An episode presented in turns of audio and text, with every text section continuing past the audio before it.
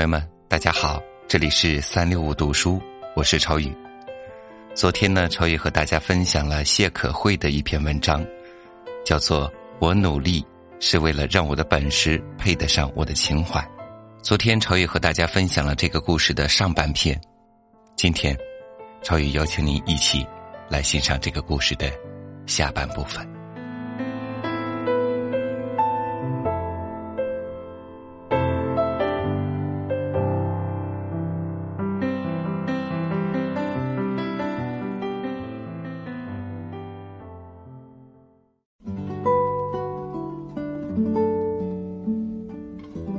二零一二年底，他辞职了，离开这座城市。这之前，他在江南的一个古镇租下了一套三层楼的别墅，决定开一家旅店。我听到这个消息的时候，惊吓好像比他离开的难过多了许多。那一年，是我工作的第二年。他给我打电话的时候，我正焦头烂额的在田间地头跑，与百姓。我和你说一件事，可能会有点意外，但你要做好心理准备。我下意识以为是闪婚，脱口而出：“你也太快了，这么快就结婚了？”古丽说：“不是，是我辞职了。”好像是因为他要走，于是整一天都沉浸在悲痛中。晚上的聚餐上，该怎么和他告别的说辞，也想了无数遍。你为什么要走啊？遇到他的第一句话，我还是暴露了自己的心声。他说：“因为我觉得，是自己开始走自己想走的路的时候了。”眼前的他，一脸的坚定。不得不说，这些年的日子也辛苦了这个姑娘。连我这个过段时间相见的朋友，都可以看出清瘦背后无情的风烛残年。但他说那句话的时候，是有光芒的，与未来闪闪发亮。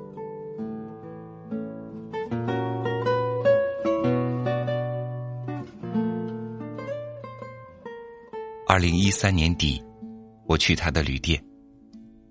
冬天的古镇的周末，没有太多的人。当地的百姓一个个的坐在门口，围着围巾晒太阳，悠然自得。我背了一个大书包，被一切好玩的玩意儿吸引的不得了。其实，也是鼓励理想中的古镇的样子，恬静美好。想来，平时没有游客的时候，只三三两两的闲人，会让这里更加安静一些。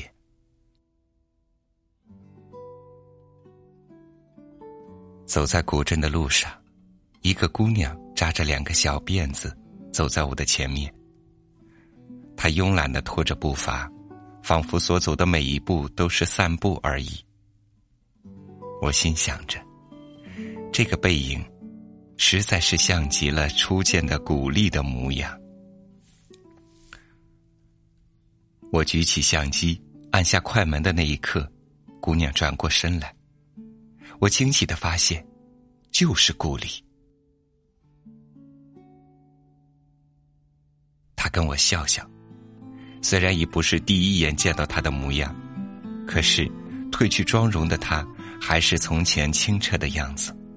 会与你肆无忌惮的笑，从来不害怕眼角的鱼尾纹，又时刻想给你一个拥抱。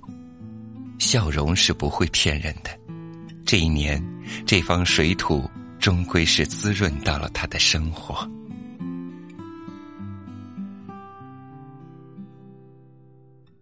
他花了自己百分之八十的积蓄，献给了这个旅店。旅店是理想中的样子。简洁、干净、纯粹，和他一样，不喜浮华，清淡如水。一个大大的书柜，陈列着所有他所爱看的书；一个巨大的沙发，懒懒的躺在书架边。沙发的茶几上，还放着他刚翻过的半本书。后花园里的肥猫满地打滚儿，店小二正在收拾打碎的花盆。没有什么寒暄，好像有千言万语，又不知从何说起。我一边想着与他的这些年，一边觉得他好像所有做的一切都变得那么顺理成章。努力学习，努力赚钱，努力攒钱，努力从一个城市到另一个城市生活，像不像我从前给你描绘的旅店的样子？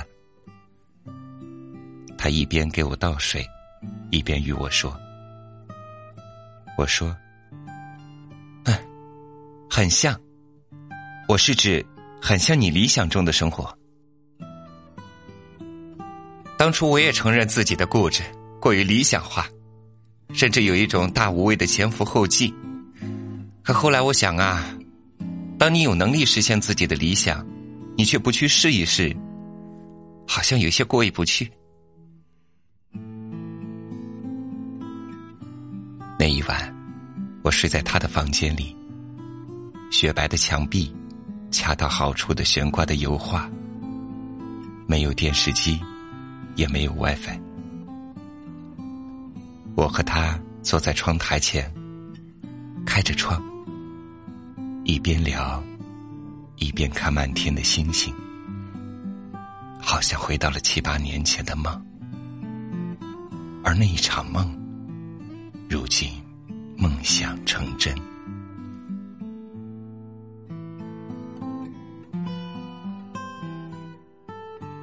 三毛有一句话是：“我唯一锲而不舍、愿意以自己的生命去努力的，只不过是保守我个人的心怀意念，在我有生之日做一个真诚的人，不放弃对生活的热爱和执着，在有限的时空里过无限广大的日子。”前些日子，大约是住宿淡季，古丽关了店。一个人去国外旅行。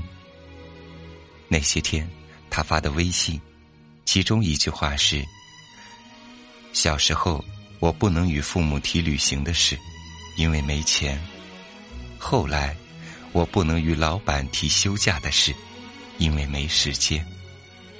如今，在奔四的路上，感谢这些年努力的自己，终于也可以拥有自己的世界。”那一刻，我写下一段话：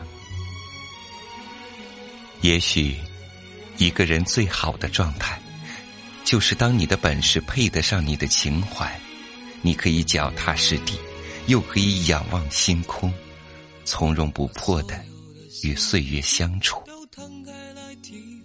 而你心中所有的幸福，这些时光，都给了。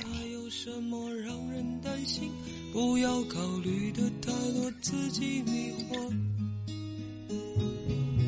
可是我的蓝色理想现在哪里？我曾幻想的未来又在哪里升起？世界总是反反复复、错错落落的飘去，来不及叹息。生活不是平平淡淡、从从容容的东西，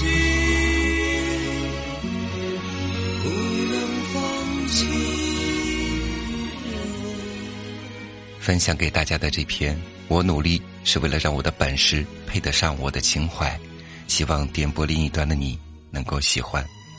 如果想要欣赏到更多精彩的内容，欢迎你点击关注我们的微信公众号“三六五读书”。超宇在这里等你。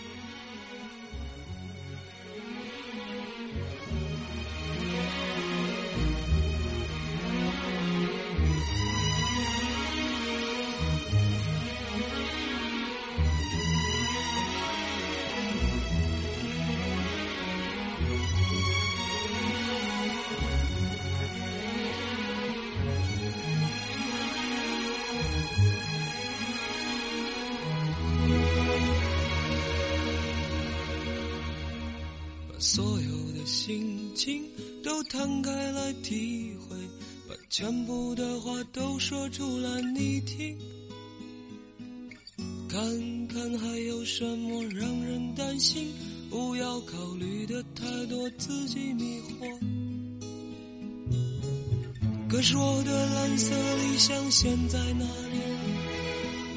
我曾幻想的未来又在哪里升起？世界总是反反复复、错错落落的飘去，来不及叹息。生活不是平平淡淡、从从容容的东西，不能放弃。世界总是反反复复、错错落落的飘去。来不及叹息，生活不是平平淡淡、从从容容的东西。